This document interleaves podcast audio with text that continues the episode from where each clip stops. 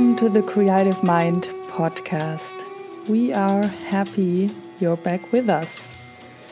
Our last episode was a conversation in being God. Today, we talk about being human, captured on the island of Fuerteventura.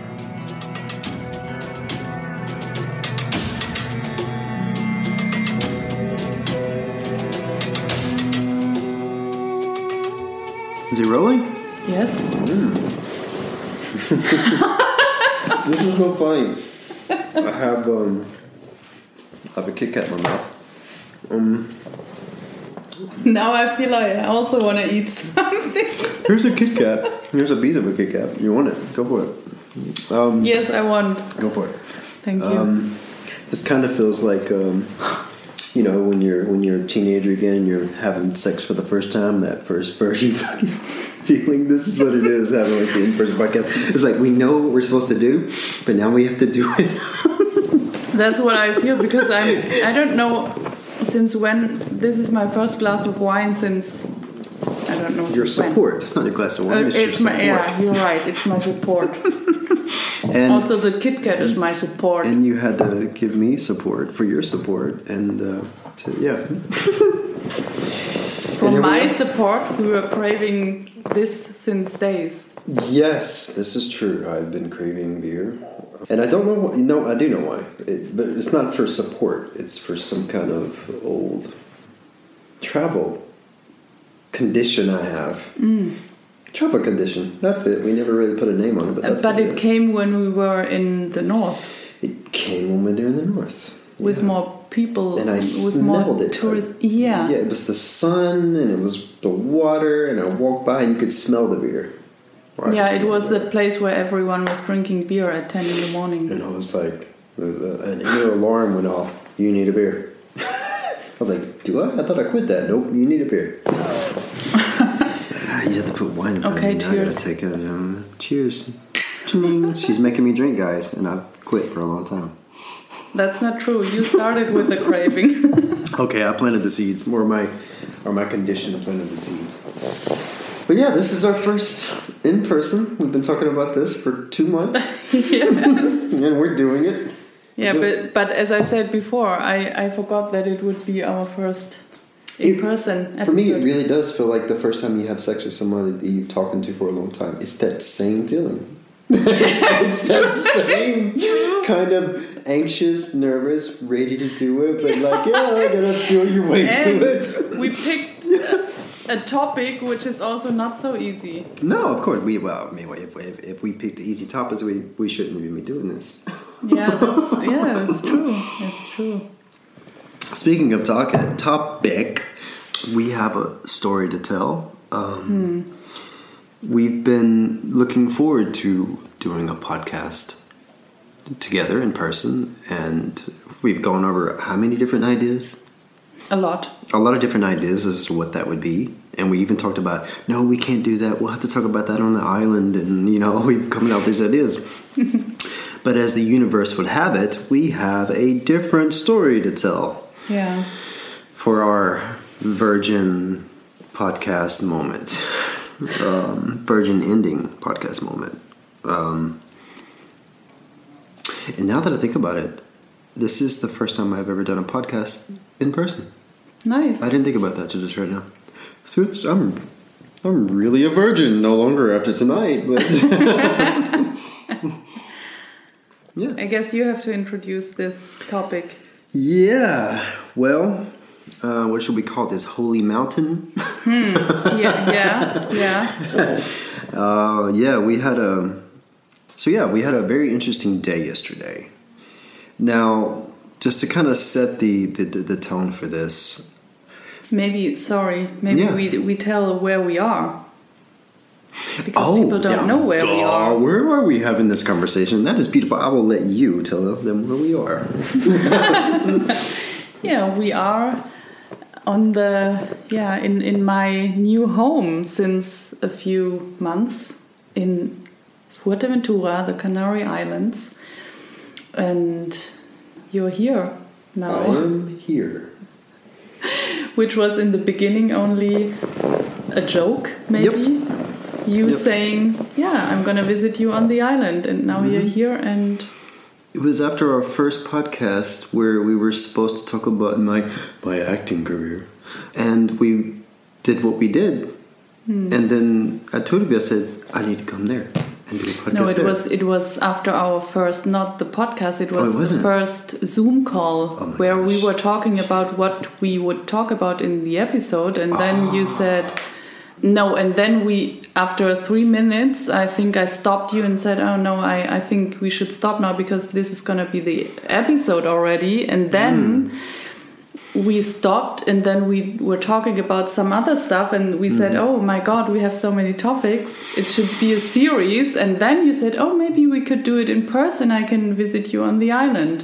well. And that was the beginning, but I think Yeah. it's it, it's not to be manifestation at its best. Yeah. Boom! I'm here with a big panda in the live shot.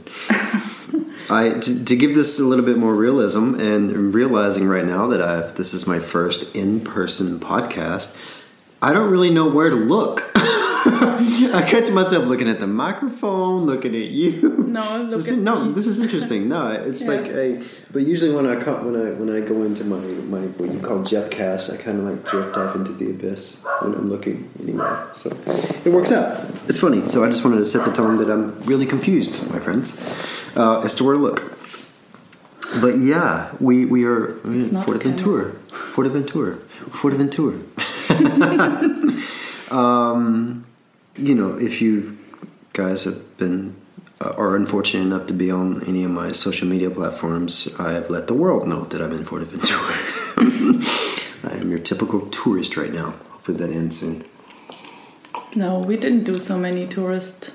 No, we didn't do so many tourist things, but I talking about as far as like posting photos. But to come to our topic, yesterday Mm-hmm. we we I say we because there was somebody else here brought Mm-hmm. you to a holy rock. Holy, well, it was lots of rocks, but it was a Yeah. rock mountain. It was Yeah. like made of rock mountains. But yeah, so we also to to set the stage, like kind of, I feel like what we're doing here is just kind of conversating to kind of maybe intrigue or inspire or maybe even dip into the, the minds of that other people you know ideas that other people have. Hmm. And like shed some light on these things. And and and through this you know there's this feel that we have. And i'm very critical of myself and she knows this quite well of helping people heal. Keeping in mind that we are humans ourselves. But yesterday gave us some yeah a little lesson a little lesson uh, considering the fact that you know we want to we want to even get to a point where we bring people to the island at some point and and help them in various different ways while in return helping ourselves uh, in various different ways so let's let's let's tell it shall we um, should i or should you Yeah, or- no, you you start. Okay, I'll start it. I'll I'll go for it. And, and this is going to be quite interesting as well. So, okay, so we our friend who was staying here, who we had just met a few nights ago, I believe, um, decided to go to two places actually. Um, uh, this holy rock mountain um, where there's um, high energy, and then to a real pirate's cave, which is also incredible. But that's another story. So so we drive there, and Micah asked me, "Hey, do you mind driving?" Um, one, I love driving. Two, she goes, "I'm not so confident with driving in the mountains." And I think my arrogant self said, in this moment, "Oh yeah, I love. That's what I do. I drive from Alabama. I drive in the mountains."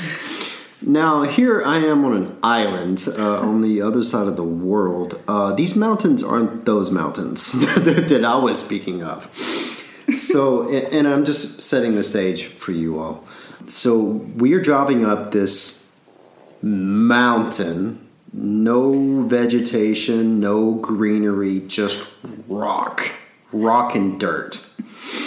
And i've watched several of those videos which i'm sure some of you have as well of those crazy truck drivers that drive on the cliffs. You know, it looks like they're just going to fall off into the abyss at any moment. Well, that's what this was. With a guardrail, but not much of one. also, for people who don't know, I'm, I'm, I'm, I'm very fearful of heights. And I always have been, and I've been on more planes than I can count. I like climbing things. I, I, uh, I love bouldering. It makes no sense, but I'm petrified of heights.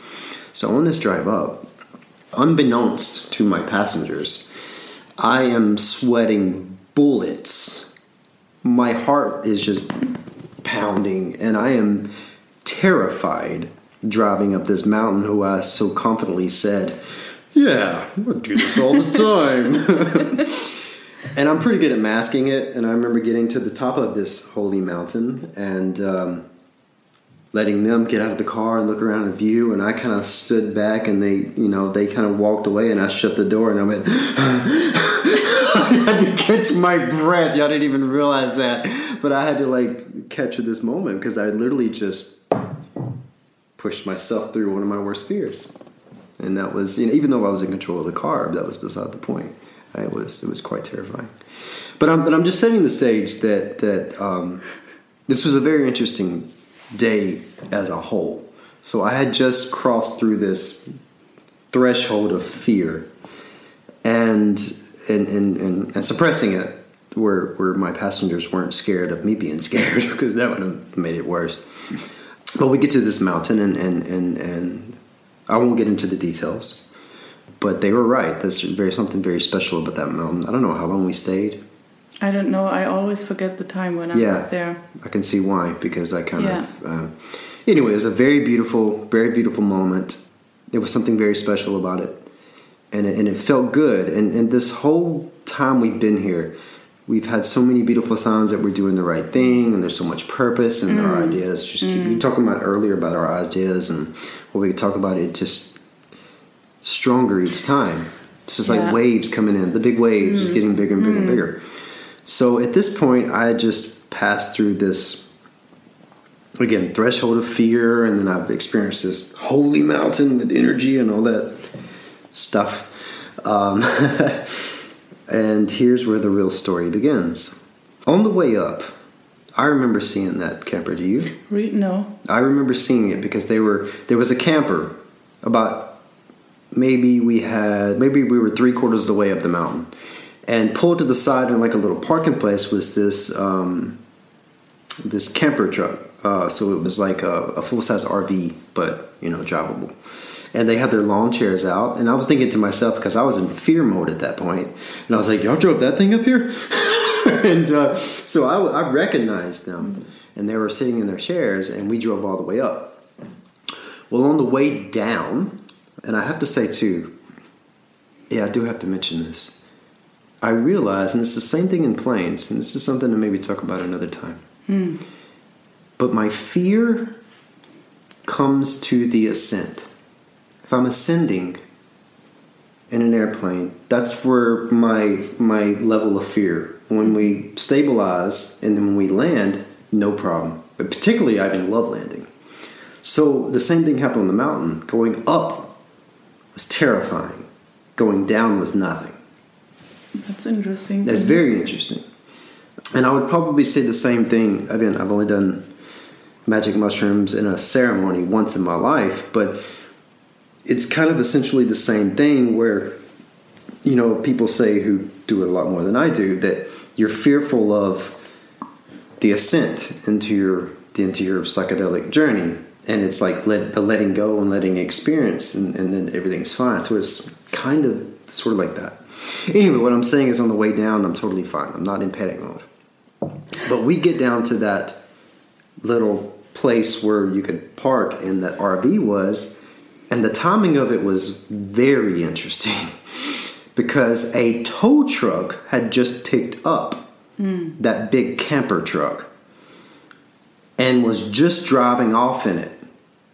So we were coming around the corner as it was, we, we saw it drive off. So the universe showed us clearly that they had just been left mm-hmm. by the tow truck.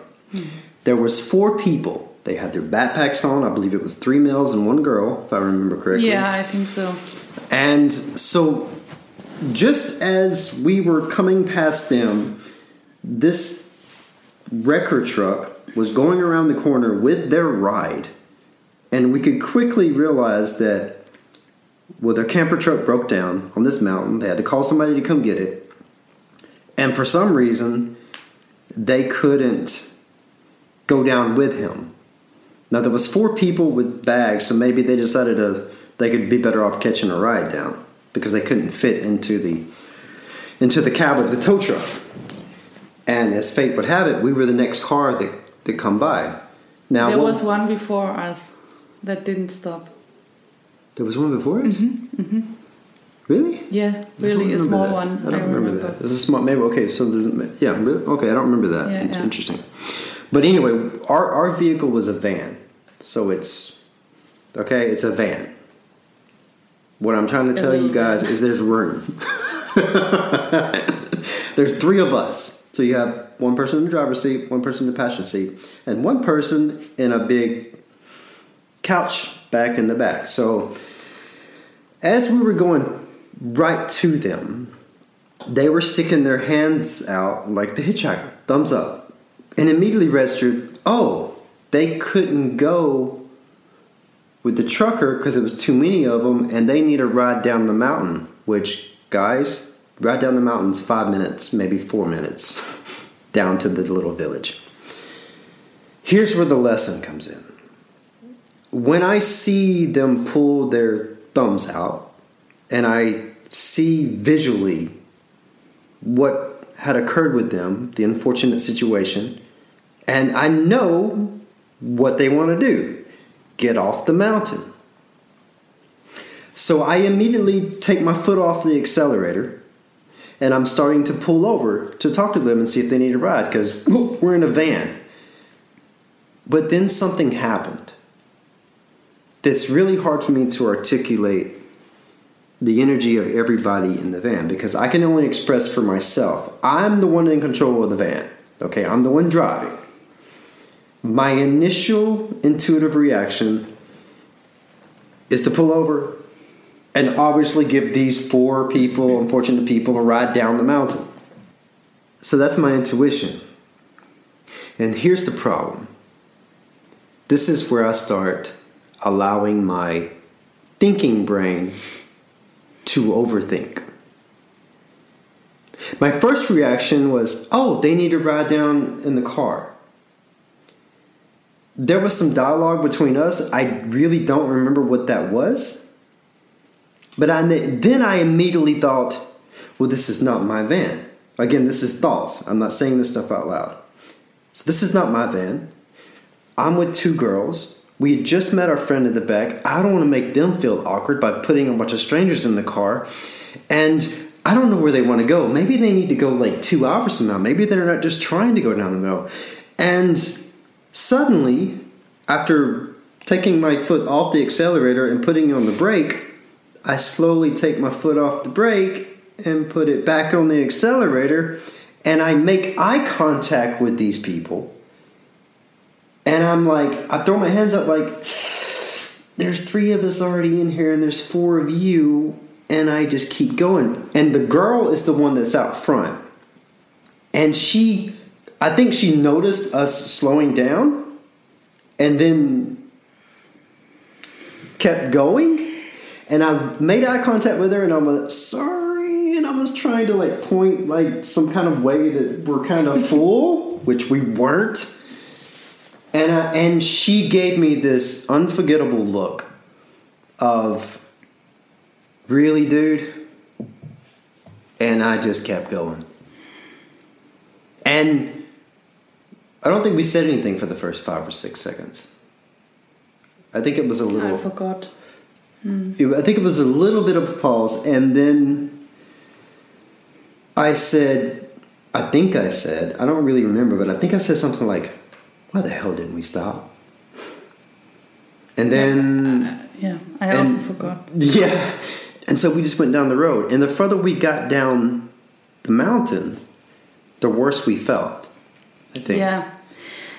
Okay, I think I have to tell my Yes, perspective please. now because Please. uh, now Please. you were telling the story. I have like this Yes. slow mo movie inside of my head, feeling what was in, feeling in slow mo what was going on in myself. I mean, we talked about this before now, be, before we hit record, but I even feel worse now because you just said also that this whole week was so so much magic and ideas and whatever we were creating in our heads and what happened here.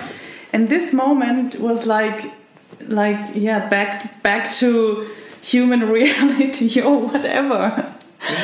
And honestly I, I feel so bad now because i already forgot I didn't even forget this moment, but but now we are talking about it. I forgot how bad I felt hmm. because I was suppressing it, I guess. Hmm. And I had the same intuition to stop, but I was not driving. Mm-hmm. And also, I really have to admit, and r- this really hurts now because I feel my conditioning and my thoughts coming the next moment after this intuition. Because I also had this thought how can we, we are not allowed to put four people in this car where are only two seats left. Hmm. I mean, when I was young, we, we drove from Stuttgart to Italy with five people in the back of the car overnight. Yeah. Mm-hmm. But I have this. I remember yesterday that I had this moment where I thought, no, we cannot, we cannot take four people in the car where only two seats left. Hmm. So this was my moment, and then this may sound really strange now, but I, I think I have to say it because I'm I, I'm not the only person who who thinks like that, and I don't. I even feel like it's not my thought. Hmm. Thinking these are strangers and they come into my space, hmm. and that kind of scares me. That was it's just a little moment, but I have to admit that I thought that maybe not so consciously in that moment, but now I'm thinking of it, I feel that thought. Mm-hmm. And that makes me really feel bad because in the afternoon we were talking about everything is one, we are all one, and blah. and I think these are the the main thoughts. The one is the rules, hmm. and the other one is the the strangers. Hmm. But I could see that these were not Right? strange people. Mm-hmm. So, I just and you're right. That uh, yeah, sorry. No, no, no. No, sorry, no, no. I, I just wanted to. I, I, I'm glad that you said this because I early when I told the story, if you mentioned that I said there was some dialogue said, but I remember what I did, but I didn't want to be the one to shed that thing. But I remember as I was stopping, I could feel the hesitance in you. But our friend in the back, who we're not going to mention right now, I did hear her verbally say, I know. but we don't have the room for four people. And this interesting you said condition as far as like the rules because I had no thought of of course I'm from Alabama. We shove people in mm. like I wasn't even thinking that we could not get these four people in our bed. I knew that we could. But more of me as I was worried about putting you two in, a, in an awkward position because again it that, wasn't yeah. my wasn't my car and where I blame myself fully for this is because I was in charge of the vehicle. I should have pulled over and overcome that and be like, you know, we what we're doing right now is I'm going to take a pause in it. Is we are exposing ourselves. Hmm. We're exposing ourselves, and why are we exposing ourselves? Because we think after having the conversation about this today that it's important to remember that just because we want to help people and we do but see, that doesn't make us special. We're we're humans, and we have human conditions, hmm. and we're gonna make mistakes. And for me, this is a very humbling thing because we've been riding on this high all week long that we're going to help so many people, and I still think that we are. Yeah. But we have to remember that we we are human too, mm-hmm. and we've got we've still got conditions that we have to work mm-hmm. on, and that's why we felt that this is worth sharing. And lo and behold, it's our first live podcast. it couldn't be more Yeah. perfect. Yeah. So yeah, we apparently you girls kept talking about it in German on the way down, Mm, Not I- so and I- much, but we, yeah. we we just both said. No, I remember, like you said before, there was a. We all in the car were silent for minutes. That's true. Mm-hmm. And I, I could feel us all thinking. And then I remember, I, I don't know who started, if it was our friend or if it was me. I, I think she said, we should have helped them, right? And I, I thought the same. I felt so. I felt bad, but yeah. And I think all the way down, I was calling myself several a lot of names because that's what I do. I was calling myself a lot of a lot of dirty names for for for basically just being an asshole in that But moment. you know what, what I also remember? I also had this short thought of what if we stop now here on this dangerous I, I considered about turning around. I considered turning. and I thought, how how can you turn? I, I honestly, I thought, how can you stop here? Yeah. And the street, like it's it's going down on the right side. I I don't want to go. Mm-hmm. Oh, we're still on the car. same mountain with the cliff people, okay? Yeah. So we're like, Yeah. we're like, um, again, this was very humbling. It was very humbling on this very high energetic high we've had all, Mm-hmm. all week long. I think it was such a beautiful experience, really, Mm. whether we liked it or not. But isn't that what it, healing is, right? Yeah. This is the like the essence of that. It's Mm-hmm. exposing something. It's exposing conditions. You don't like it you try to suppress it you try to like you know and and and so yeah we went to the pirate cave next which was awesome. There was a there was a beach there and it had i'd never seen black sand before but i guess it fit the pirate theme. But this is real stuff. None of the stuff was put there. But um we had a beautiful time. It was, it was absolutely gorgeous. Again, I'm sorry if you follow me on social media because you got to see too much of that. But it was just a beautiful, beautiful thing. Um, and I remember Micah asking me on the way back, or, or was it on the way back? Was It, it was after the cave. it was after the cave. She was asking me, so I'm curious, what, what did you feel inside of the cave? No, it was on the drive back because I didn't go into detail why I said this. I just told you. Right. And so she asked on the drive back. She goes, "So what, I'm curious as to what you felt when you were inside these these big pirate caves." And I just, I was just honest with you. I told you very bluntly and very sharply, nothing. I felt nothing. And, she, and you were you were yeah, but you said there was a reason why. Yeah, yeah, you yeah. won't explain I it won't now. explain it then. Yeah. But I was just very sharp. I was like, nothing. I, I was numb. I felt nothing. Hmm. And I knew why. Because I was still being humbled by this ridiculous notion that we've been riding on all week that we are going to help people, and we are going to help people. Let's not get mm. misunderstood with mm. that. Mm-hmm. But we were humbled in the fact that just because we feel that we've been given this opportunity doesn't make us any you know greater than anything else you know you know Yeah, yeah. The teacher is the student and vice versa and this is what this is you know And that's what I wanted to say earlier, where I stopped talking. I think I mentioned this maybe in another episode, I forgot. But this is where it comes to. I mean, we, you and me, we're talking about spirituality a lot. Hmm. But for me, I can only say the thing that my also where I did my education said the the most spiritual thing you can do is being a human. Hmm. Because there are so many people thinking yeah spirituality is yeah I'm in a high energy and I'm I'm the light and I'm healing people. And I don't want to offend anyone. Yeah. But now I lost my point. wait, wait, it's coming. By the way, Um, you sound like me.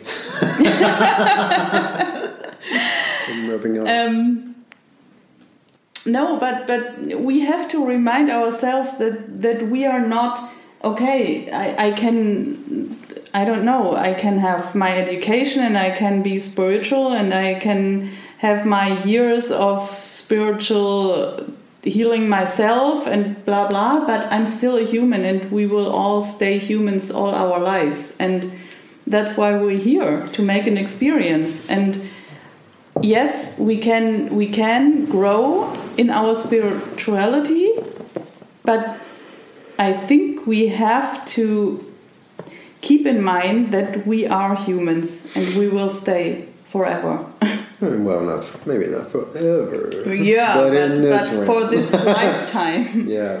and that's what we were talking about yesterday as well, because all these, now we are back at this topic, but all these healers and coaches, yes, I'm also a healer and a coach, but what we we were sitting here, as you said before, we we met this girl who is here on the finca as well, and she actually booked an intensive week, but the coach couldn't come because of this pan- pandemic. Pandemic. pandemic pandemic at the moment. And so we were here and talking to her and there was some magic happening. Like she, she didn't book us but we had a really nice conversation mm-hmm.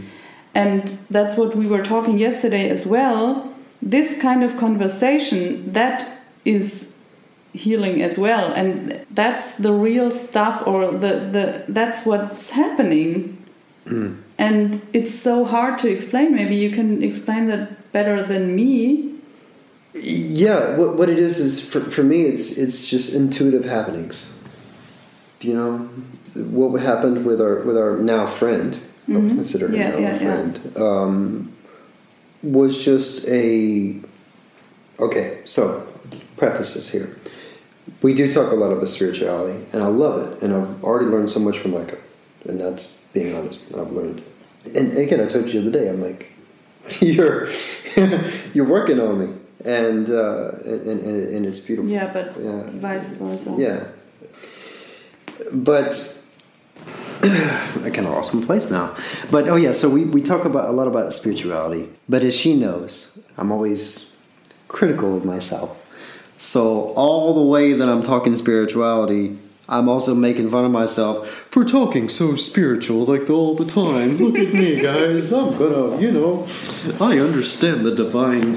Uh, but I have to do that though. It's it's my balance. I have to because I I true I do I feel this way. But at the same time, to keep myself in check, I have to make fun of myself doing so but again, that, that that's my balance. Um, it's also my balance to to um, be critical as to whatever you know I even think or feel. I think it's important to to challenge myself and, and be challenged by others. I think that's you know for me that's the biggest learning curve is, is to be wrong a lot. But um, as she said, we, we've been on this kind of spiritual Ah, here I go again. Spiritual. Um, on this spiritual journey this week, which we have, it's been a abs- it's every crazy. We've had a calima that like like this sandstorm, uh, basically that was created by this unique situation that we learned through her friend from Fisherman's. That there's these two storms, one one in the Americas and one I think in Africa or in that region, that's put us in the middle, and we were just like basically called them sandstorms for the first three days I was here. And there were so many things that she wanted to show me, not tourist things, but like beautiful scenic things. I'm to stay away from the tourist word. But these, these scenic things, um, but this Calima uh, kind of affected me a little bit. Like, um, you know, I, I, I found myself having a hard time breathing. I had a headache and um, you know I got to where I started wearing a mask outside. It was it was kind of strange, but what I'm saying is it kind of kept us from being distracted. Really, yeah it kept us from being distracted. So there's been a lot of divine happenings, ladies and gentlemen. uh, but um, but really though, uh, it, it was quite beautiful because it just brought some focus in. And, and, and as to what we what we want to do. And these things keep happening. And as she just explained uh, her friend um, had an intensive client uh, session with a client here and due some unfortunate unfortunate pandemic situations. Couldn't make it. And we felt intuitively that um, hey let's see what she's doing. And i don't think we ever had the intention of feeling the space we just like let's you know let, I, I don't know we just felt like to just to bring her over or invite her over or or to go there or whatever and me not knowing her you realizing later that you'd had met her actually Yeah, but not knowing yeah. that before i think But to be honest, yeah, no, the intention was not to fill the space, but mm-hmm. to because I, I mean, the other coach is. I work together with her as well, so I know how she works. And you mm-hmm. asked me that morning, and I mm-hmm. knew exactly that we would do the same thing without wanting to coach her. So, and that's that's the magic that happened because we already thought about yeah working all together. I just suppressed myself from saying the same thing because I, I have to keep myself in check. But yes, well, we've had this conversation outside this podcast. I, Yeah. It was an intuitive feeling that, hey, let's just do it. Let's let's, let's do it for her. You know, Yeah. it was that Yeah. it was that feeling. And you know what? Hmm. The moment she walked in, without any kind of purpose, once she walked in, it's almost like we just snapped right into the frequency Yeah. And went to this incredible conversation that nurtured us all. And we were just storytelling. That's what we were doing. Mm-hmm. We were just storytelling. She was telling her story, I was telling my story, you were telling your story. And see, this is this this triangular mm-hmm. effect mm-hmm. of conversation was exactly what not only she needed, but also what we needed. Yes. Yeah. You know? And I think there was a quite important moment for us as well for Yeah. our future work. it was it was almost like again again like like this humbling lesson from the universe Yeah. yesterday Yeah. was was the same works and this is what i feel is part of the same thing and this is how i felt today that we need to we need to tell the story we need to capture this and again like this is an interesting you know exposing ourselves to to to you all in this way uh, where we we do want to help you and we want you to help us. And uh, But you know, okay, I, w- I know where I want to go now because why are we telling this story now? Because for me, I, I think what was quite um, interesting this week, or also for me, that changed something in my mind, everything what happened from that client talking to us to this um, happening in the mountains. Like we talked today in the car for me i i was questioning myself again. What is healing? And it's that the thing that you said yesterday healing is no we didn't even talk about healing we just said that's the real thing what's happening the what we do it's it's this raw also questioning ourselves and talking about this also in front of people. Hmm. because we're we're we're being very transparent Yeah. we're being who we are and that and that's Yeah. humans we're, Yeah. we're humans we're conditioned we're conditioned by a multitude of things. How we were raised our environments uh, everything. And how we nurtured ourselves how we were nurtured by others.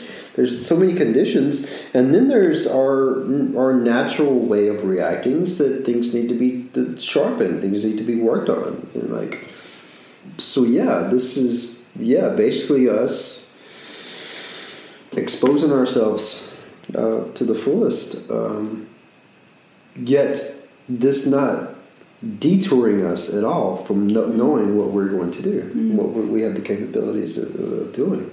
And that's connecting mm. storytelling mm. and helping keep the balance.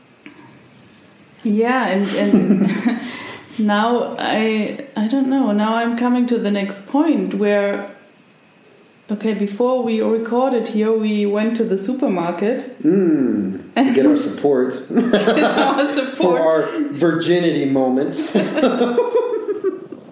Yeah, but it, that's so interesting that that I really. I mean, okay, we were having this craving for alcohol since All week long. Yeah. Yeah. That's weird. but but now because we talked about the topic before i felt like um, oh my god that that hurts to talk about this topic Mm. that's hmm i mean it's all right i'm okay that this hurts but Mm. also what we were talking we were talking then at, at on the way there or on the way back about this i found this quite interesting that you were observing things that I realized are very German. Mm-hmm.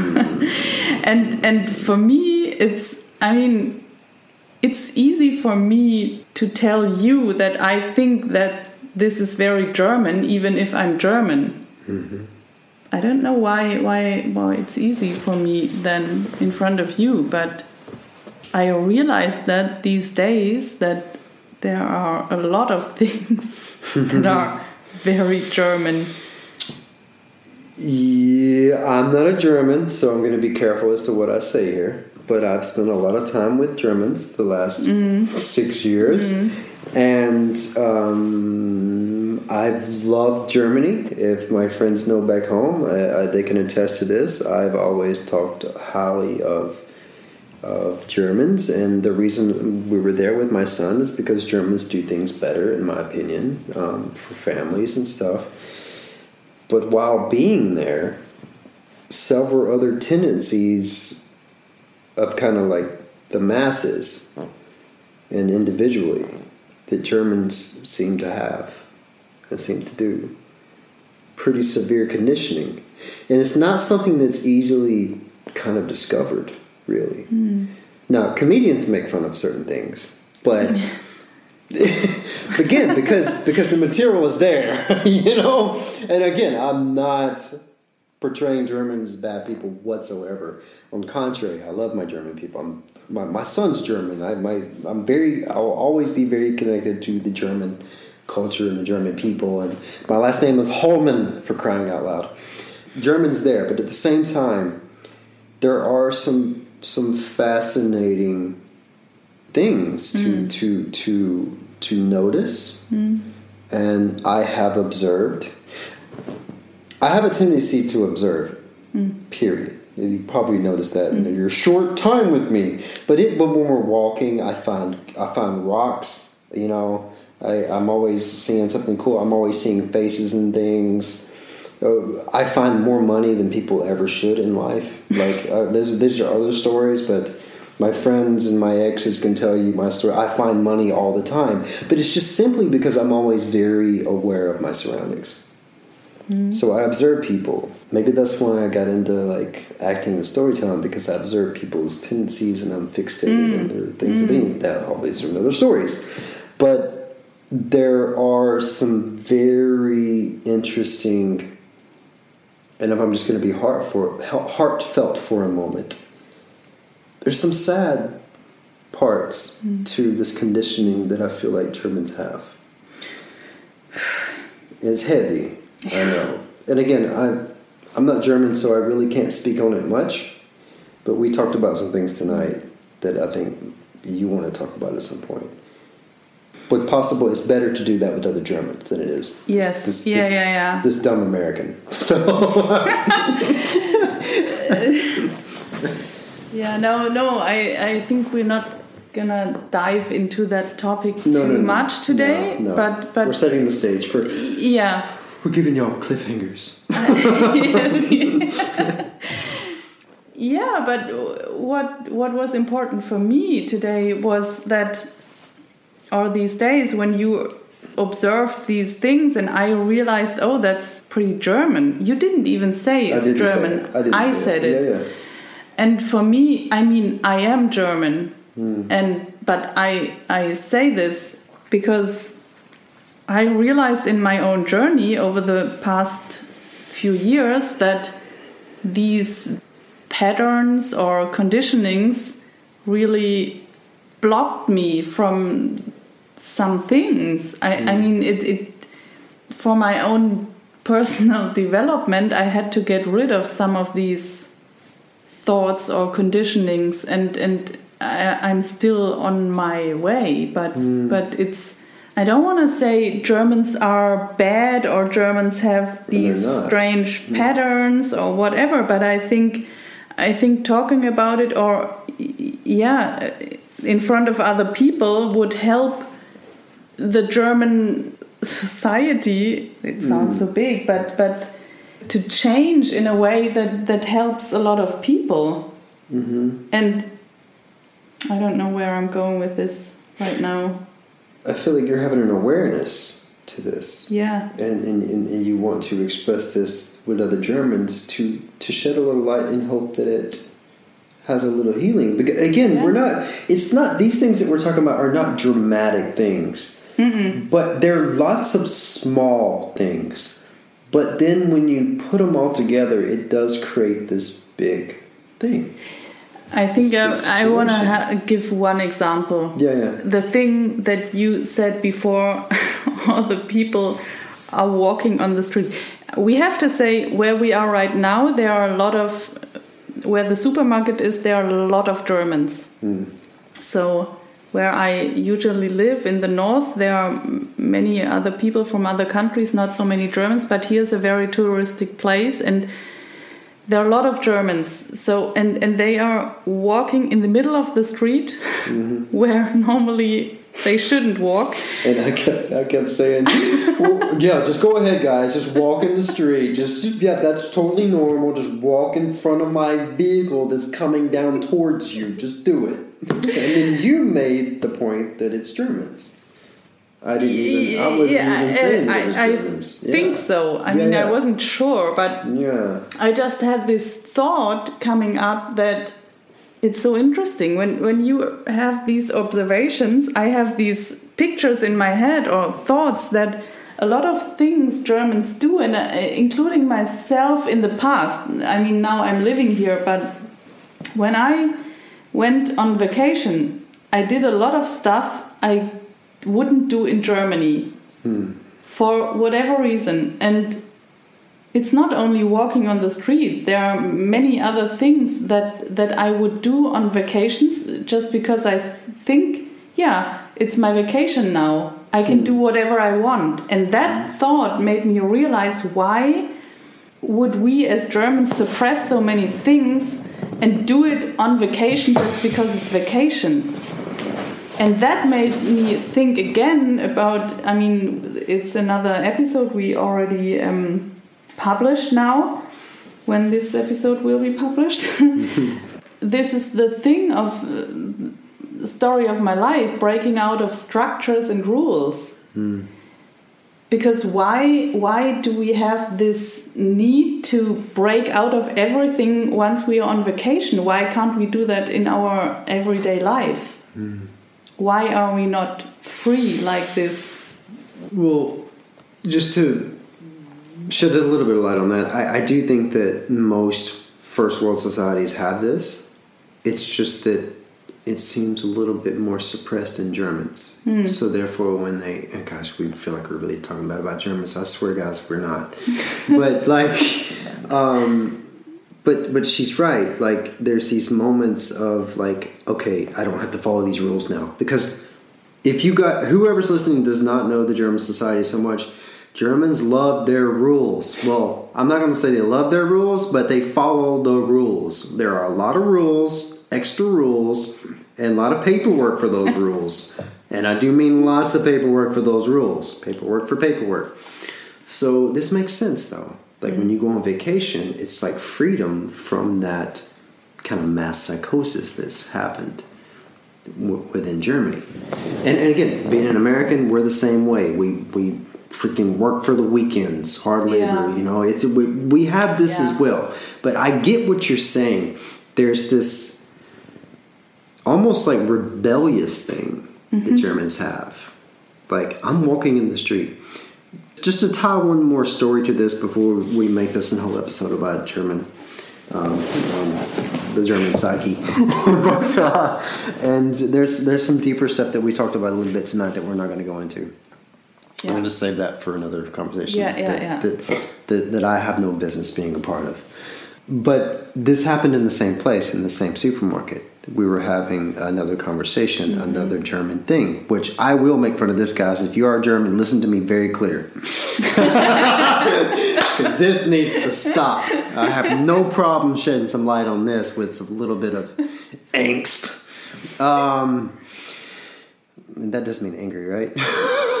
no, that means scared. Angst means scared. Angst right? is- yeah, yeah. Scared. No, I'm definitely not scared, but you no, should be. fear. I'm fear. Fear. Yeah. Yeah. Well, well, you should have fear when I'm when I'm when I'm saying this.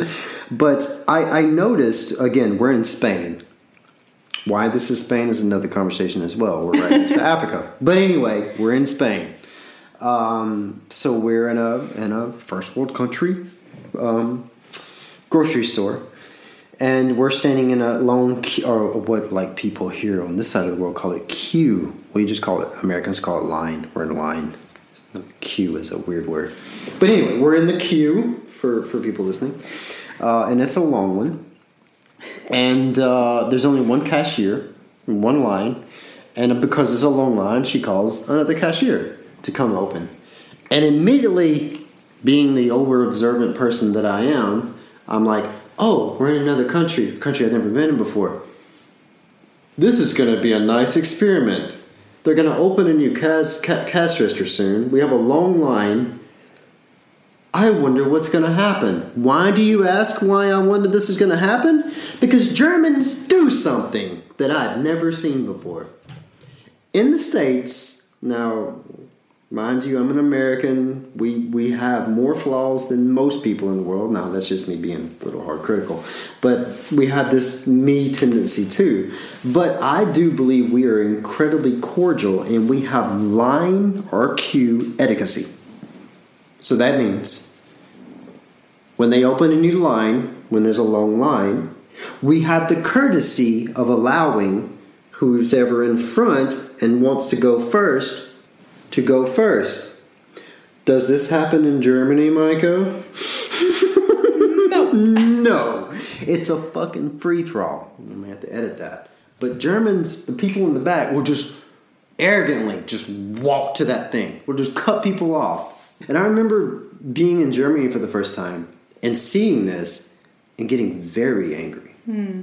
And I thought they were just very rude people, these these particular people. Hmm. And then I started noticing, well, that's just what they do here. So even in my mind, you know, I'm thinking, okay, Americans have line etiquette. Germans, this has this me mentality in the in the queue, in the line. Which, if you want to dive into the deeper psychology to that, that probably is in line too with a lot of. There's, there's like there's no rule for that. We've never talked about a rule for that. We don't have paperwork for line etiquette, so we can break that. you know, there's some there's some deep there's some deep stuff we can go there. Yeah. But we need to pause on that for a second. But because I again I'm not German, I feel like I should really moderate um, my critical analysis of yeah. But anyway, so back to back to this grocery store. So I wanted I wanted to see, and I had all this thought process in like a millisecond. so I wanted to see if the Spaniards or whatever they call themselves here, the Canary people, I don't know, um, have line etiquette. And sure enough, when they opened the second register, I felt no movement behind me. And in fact, the guy standing in front of me, which was another person in front of them that was right before the first cash register, tapped him on the shoulder and politely pointed towards the other cash register. And I remember turning to Micah, and that was when I was saying, Well, that's nice to see. They don't do the German things here. And then you asked a question. I was like, and then I had to explain to you Yeah. this German line free for all when mm. it comes to grocery mm. stores. Mm. So um, this grocery store had two, had two little lessons. But you can say whatever you feel like you're saying. But I think I'm done with the German stuff for myself yeah, tonight. yeah, no, no Yeah. ju- just uh, briefly, I. That's what I said to you afterwards. It's. I mean, I. I can. I am German, and I can feel this. no, I'm half German. but no, no, I grew up in Germany. But I, I can feel this. That's my explanation. Maybe the German listeners have another one, but mine is that I feel like the, the Germans, wherever that comes from, we are not gonna dive into this today, but it's it's this fear of not getting enough. Mm. And I think that comes from the World War times, I mm. guess. Mm-hmm. But there is a lot of fear of, of I don't have enough. I, I mean, no, I oh, shit. When I go into this now, yeah. but I think that's that's basically it. Yeah, this should be continued with with Germans. Again, I don't yeah. feel um, it's really not my space to go. Uh, I can obviously have my observations, but it's not mm. me to articulate how Germans feel, and I'm not German, and mm. I'm raised in Germany, so it's mm. not my it's not my story. It's not my. But to to briefly go back to the holy mountain. Yes. Mm-hmm. Um, our, our our humbled lesson from the universe. I know what the loss was for me. Hmm. It, it's almost like I was for whatever reason, I, I had this awareness as of what I lost in that moment. And it wasn't that I was angry at myself, which I was. It wasn't that, that I'm now thankful for this for this moment, this lesson that we're talking about as mm-hmm. a lesson. Mm-hmm. But what I know that we missed, and I will say missed, is a beautiful connection. That's true. Yeah. I knew yeah we just missed a beautiful connection mm-hmm. with those four people. Mm-hmm. Something could have made a special friendship. It could have been anything, but I do know deeply that we missed something. Yeah. That's that's what I was thinking of earlier that I didn't want to say. That I know that something was missed, that's, and that's we won't get it back. And, we and, can't go back and fix that. It's gone and it was captured beautifully. I, I wish I could capture in a painting, and maybe I one day will. But when this girl noticed that we weren't going to stop, she gave me this unforgettable from like, "Are you going to help us?" to, dude. Mm-hmm. it was just, and I deserve every bit of this feeling what I'm having right now. Oh, that's so true. This I, I can even feel the pain now. Mm because these moments with mm. with these new connections are mm-hmm. the most beautiful ones and mm-hmm. and we just didn't yeah or, or, we lost this moment because of fears and conditioning and mm-hmm. stuff mm-hmm. like that and just you know it, it, it, there's so much deep ideas in, in, in, in this occurrence uh, like this okay so it would be easy for me to say like I, I don't well, I don't blame us because we were conditioned. But this is how I, I feel in the world. You know, again, I don't want to I don't want to dive into this subject. I really do not I really do not want to dive into this subject tonight. But I do want to like kind of explain or, or try to articulate what I'm talking about. But it's it's a simple kind of analogy of a bully at school, right? When a bully is picking on someone at school, okay, so that bully is an asshole right? Mm. He, nothing changes. Definitely an asshole. But why is that bully an asshole? Conditioning probably from another bad source. Mm-hmm. And this is what I'm talking about. Like, not that we were bullies in this case, is not what I'm insinuating. this is not what I'm saying. I'm just giving the analogy that I'm not giving us as an excuse, but we're still human and we're still going to be human until we die. At least that's my opinion. Yeah, and um, for me, this is embarrassing, mm. really. For me and too. humiliating, and it. I still feel bad, and you know what? I will feel bad for a long time. And not only did I miss a connection with with those people, which I know that we missed something, but it ruined the rest of my day.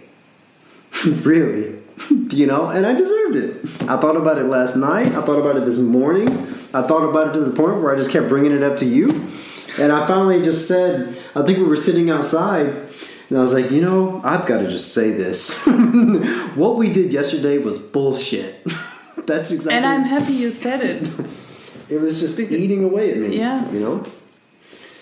And yeah, that kind of opened the door for us to talk about it. Mm. And then we Mm-hmm. came to the beautiful conclusion. Conclusion. Mm. Col- blah, blah, blah, can't speak right now. Conclusion. You teach me English. Uh, conclusion. So, Hmm. going forward, the listeners and the people who visit us on these magical spiritual uh, islands know that we know that we're humans. Yeah, and I have one question. Mm.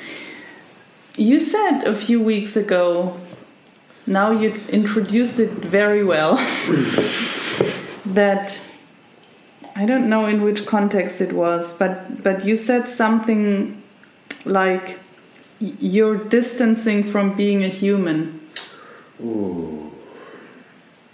I, I mean, you can say if you if you wanna dive into this now, but but it, just came to my mind because we were talking now about yeah we are humans until the rest of our lives. Hmm. So, what did you mean by distancing from being a human? That's a really good question, and I like being put on the spot because if I'd had time to think about this, you know, I could probably articulate myself a little bit better. But I appreciate the rawness of this question and this out of the blue. And it's true. It's true. It's true. It's true. Now, let, let, let me clarify before I get into this that this this feeling that I have of losing. I, I won't say that I I'm not feeling very human. I'm losing my connection to feeling to be a human. And that's a really strange way to explain this. But what I'm trying to say is like it's not that I am ascending to a greater being. That's not that's that's not it at all. It's I can't stop my thoughts. I'm always in conversation with myself all the time. Two things happen all the time in my head. No, let me, let me back up. Three things happen all the time in my head. I'm a very nostalgic person. I'm always thinking of past and moments. I'm always I'm always in conversation with myself.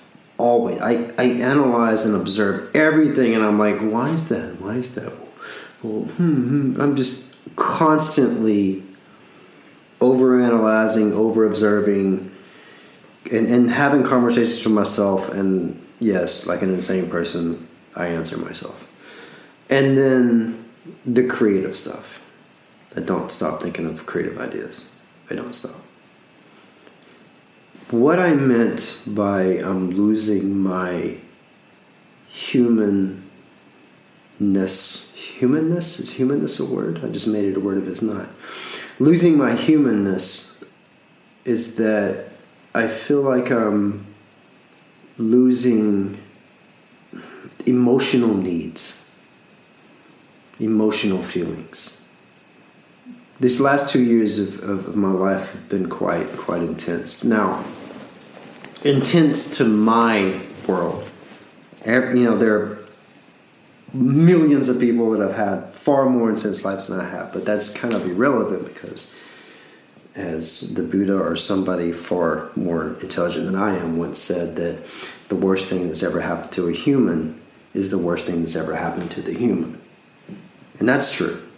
So it doesn't matter what unfortunate things have happened in your life, those are the most unfortunate things that happen in your life. And there's no scale to that.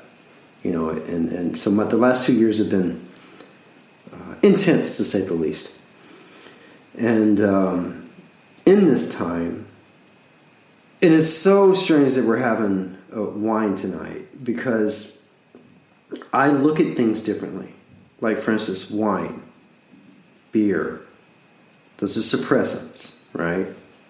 So, when you want to have a little bit more fun, as we were talking about psychology of Germans earlier, having a little bit more fun, at least in the rules, Well, that's what alcohol does to, to all humans in all phases. It's like, I want to have fun tonight. So if I'm going to drop all my human conditions and just let loose, I need some alcohol. That's the magic. Mm. That's what we look for. Instantaneous, like, mind freedom. And we need that. And, and th- these are the kind of like, somehow in this intense vortex that I've been through, I've just disconnected myself from these these cravings. And and it goes far further than alcohol which i'm having tonight. Um, for the first time and i can't tell you when.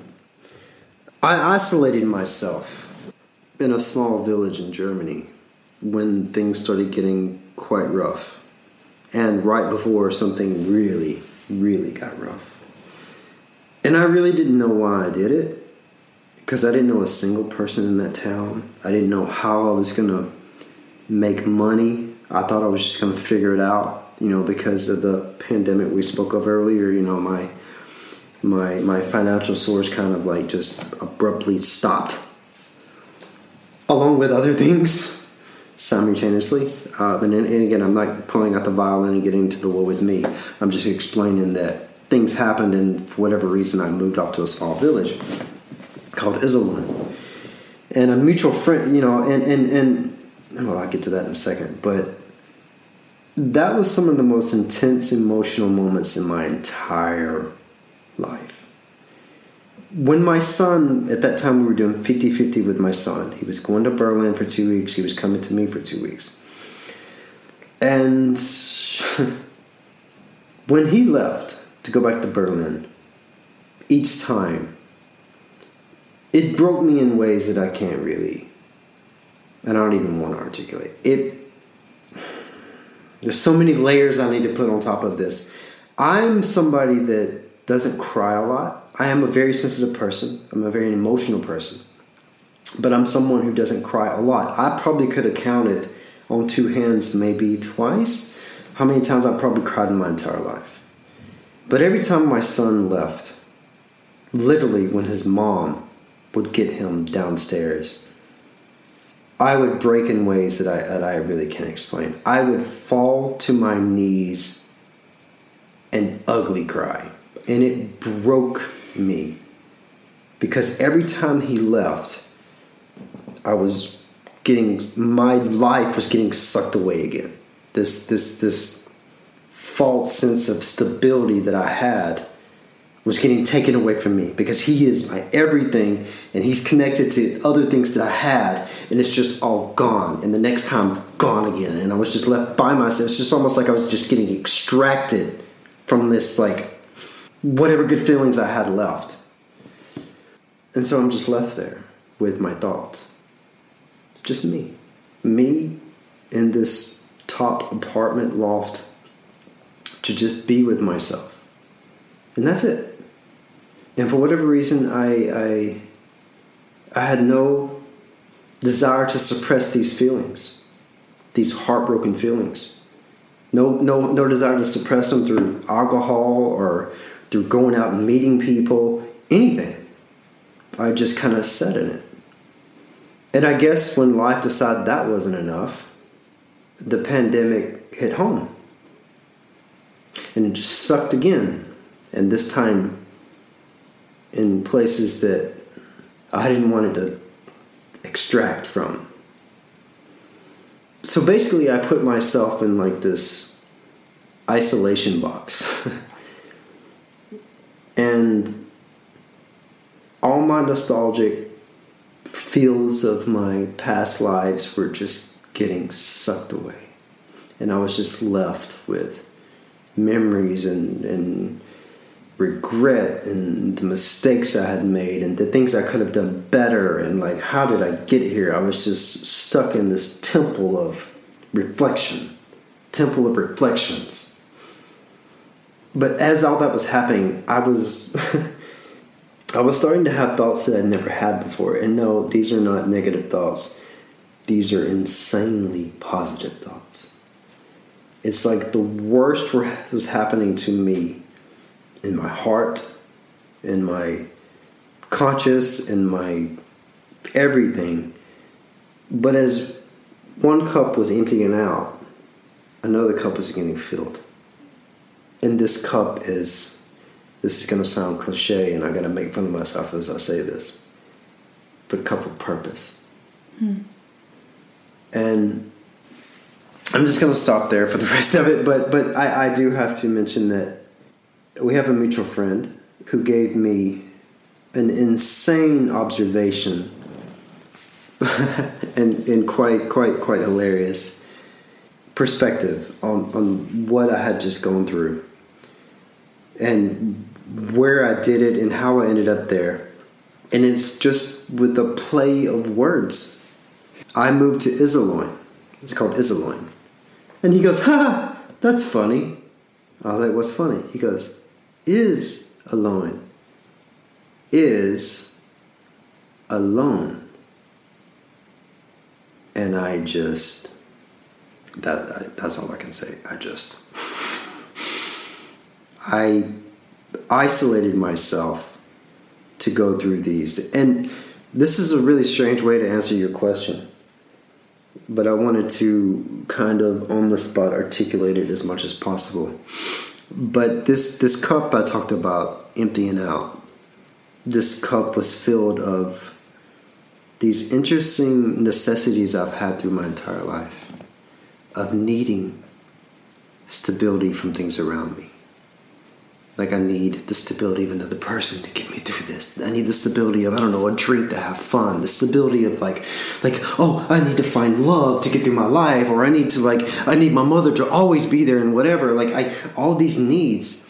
That cup was being emptied and it was being empty because it was being filled with purpose. And I know I sound like a crazy guru right now, but this is the truth. This is what I mean by I'm losing my feel to be a human in the mm. best spontaneous way I could attempt to articulate that. So,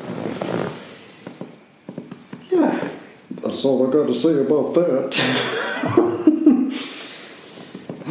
as I grab my glass of wine that she stuck in front of me. okay, just to understand, I think you already told me, but this being alone. Mm. This sound very cliche now as well. That we don't need, that we have everything inside of us. I love the way you just said that. That's what I discovered. Hmm. and I think that, and I and I, I made this really silly connection. I think with my friend Jacob. Um, yeah, I was like, I don't know what it feels like to be a monk. Just go in solitude, reflect with yourself all the time, every single day, and find peace.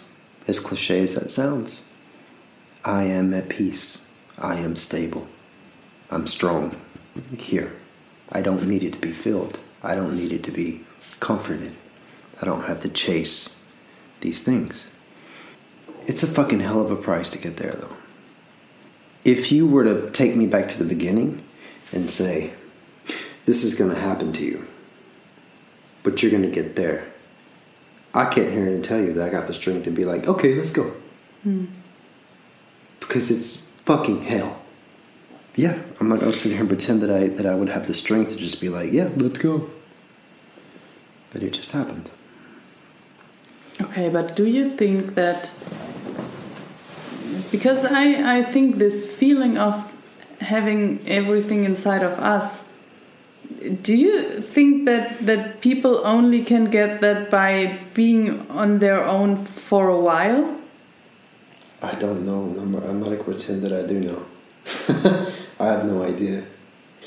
I do feel that everybody here suffers from something mm-hmm. without question. Mm-hmm. Like from life, we're always suffering. I mean, hunger is a form of suffering, right? Like when you're hungry, you're suffering. Like when a baby cries because he wants milk, he's suffering to get nurtured. And that's what we're doing here, right? We're suffering to be nurtured. And that's not to say that the people that suffer the worst come out on the other end as a god or a monk or any kind of enlightened thing. I, I don't know what the ingredients are. I can only pull from like, you know, my own understanding, and, and I, I never made a conscious effort to to do any of what I did. I think not everyone has to do to go through this kind of solitude. Hmm. I mean, I, I spend a lot of time on my own as well, but and and I'm not saying I'm in the same place like you, but I think it doesn't matter what it is. If it's, I mean, we talked in in one of the the other episodes about relationships and needing Mm. love, for Mhm. example. And this is one example, and the other one you just mentioned is is eating.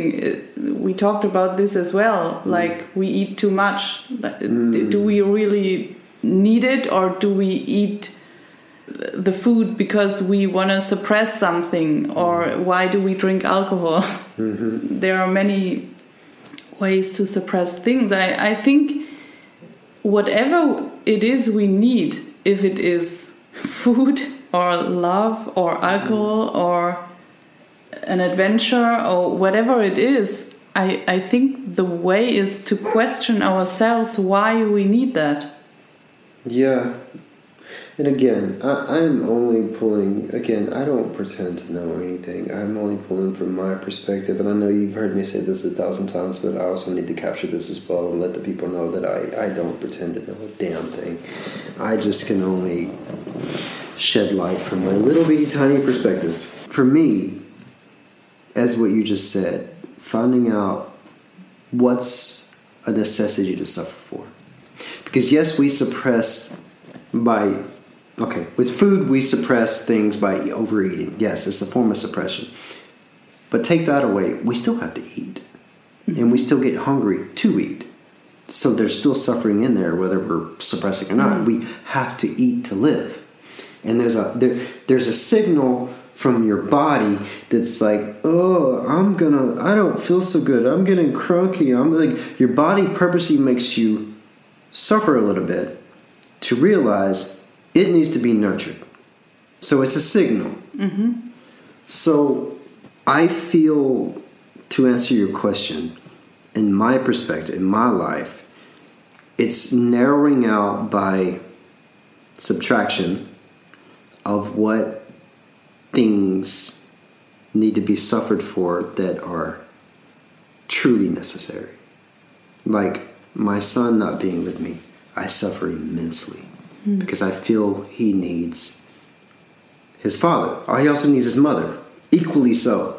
But I feel he needs me, mm-hmm. and I and I suffer when he walks out the door, and I feel that I feel that he really wants us both at the same time. That's what he needs. It's hmm. what he feels he needs, and I can feel that. So when he's taken away from me, and I and I'm not exaggerating. When he walked out the door and went down the steps, he I would shut the door and not let him see it, and I would fall. I could not take a step, and I would fall, and I would cuddle myself on the ground crying. And I am not that type of fucking dude. And I would just let it. I wouldn't try to fight it. Hmm. I would just submit to it, completely submit to it. It's like, for me, it's what do I need to suffer for that's gonna serve a more beneficial purpose for my existence? You know, it's this quest that we all live on of why we live, that cliche old, what's life? What am I, what do I exist for? I am the protagonist in my story. Where am I going? What am I doing? But that's, yeah. And through my interesting two and a half years, I lost a lot of myself. Like I poured a lot of myself out. And I really wouldn't wish that on anyone because there's nothing pleasant about that. Do I feel more stable now? Do I feel more grounded? Do I feel more purposeful? yeah, absolutely. And those are my focuses. My purpose, and my biggest purpose being my son. And how I can not overly guide him, but nurture him the way through intuitiveness. now I'm really talking mumbo jumbo, but I've told you a thousand times, like in my life right now, everything starts at number three. Like my, my first spot in my life is my son. The second spot in my life is my son, and and whatever three is is three, and it goes down from there. Because if we're just this is another conversation, and this is again my perspective.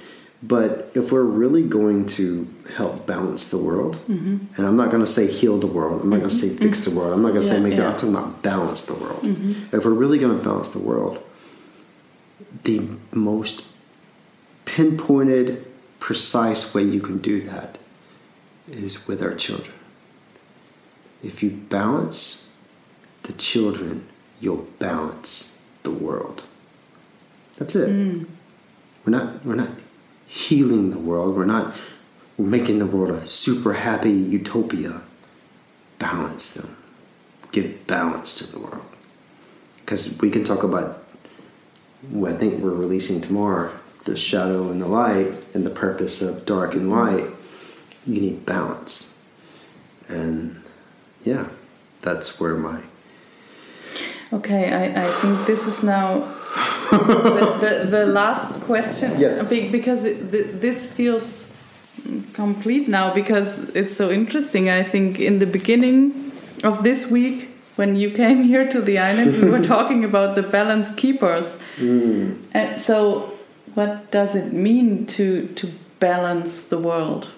What, what does it mean for you? I from for me, okay, I can speak for me, and then I mm-hmm. can only speak for me. I feel that balance is being fully connected to intuitiveness. And I can mm-hmm. give the analogy of what happened to us all week long as an analogy, as a intuitive, intuitiveness energy. We had a magical week. Hmm. So many incredible things happened. Being guided by like a calima and like meeting with people and things happening with your friends. And the balance of that is that we're riding this high wave of feeling purposeful in knowledge. We get humiliated and humbled and taught a harsh lesson in the middle of that. For me, that's balance because it's a never ending spiral of growth and understanding. And you hmm. need that, you know, that's balance on Yeah. each side. For Yeah. me, that's just balance. And, and for my son, I wish for him to understand that you can't balance yourself without accepting your failures and taking not advantage, but not taking your your growth moments for granted. So pay attention to what you learned. Pay attention to what you what you what you grow in your garden. Let it nurture you. Grow your garden. Get out there and suffer for it. Sweat in the hot sun and dig deep and plant it and then nurture yourself for whatever grows. I really sound like I'm some kind of No, but no, there's there's not so much to add, but it's it's a really as I'm saying always. When you talk, I have these pictures in my head, and mm. and it's yeah. The, this week was kind of the, the there were so many things that that show this balance. Mm-hmm. Also it's so i mean when this epi- episode is gonna be um, published the light and the shadow and the light will be published. Mm. Mm-hmm. But that's also it. We were talking about in the in that shadow and light episode about the shadow and the light inside of us as well. Like we cannot uh, live a, um, a, fulfill, a fulfill, fulfilled life without going into our how do I say bad emotions or Right. sadness or whatever. And and then now what you said now or what we experienced yesterday we will always be reminded that we are humans, and Mm. that's where we have to go into as well. Mm. So it's it's this spiral, or It's a spiral. It's Yeah, a it's a spiral, and- location. yeah. Yeah. and it's you know, and it's and, and, and the the good thing about it is, it's like it's a spiral. Just you know, it's like dark light, dark Mm-hmm. light. But what's happening the whole time in the spiral? What's happening? What what am I doing right now? Mm-hmm. It's growing. Mm. It's growing. Dark light, dark light. That spiral's growing. yeah, And I'm just realizing this as I say it. I'm not pretending to know this yeah. knowledge. Yeah, yeah, no, but but I think it's everything we talked today now in this episode are also about the observing our behaviors as well and being aware of it Hmm. because that's also often something people don't want to look at. I'm gonna say one more little hilarious note that just conjured in my Yeah, mind right yeah. now. I had another moment today, and I won't go into the details, but one of her friends that owns this beautiful place we were saying told me something that made me feel incredibly good. Like I was high afterwards. I was just like, "Wow, she really." and we went to the beach afterwards, and I needed a moment to myself. I needed to put my heads on, listen to my favorite band, and and expand in this energy.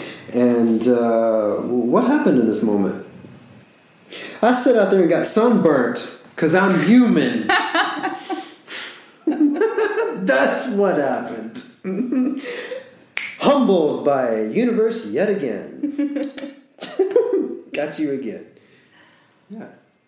Wow, that was fun. Our first live podcast. Live podcast. Ladies and gentlemen. And the glass of wine is empty. She got me drunk and I started speaking all spiritual.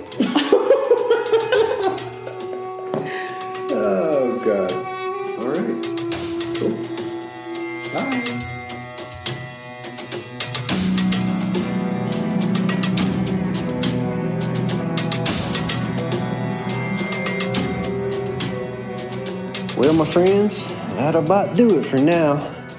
We appreciate y'all hanging out with us and allowing us to share our brain activities with you. And until next time, we'll catch you later.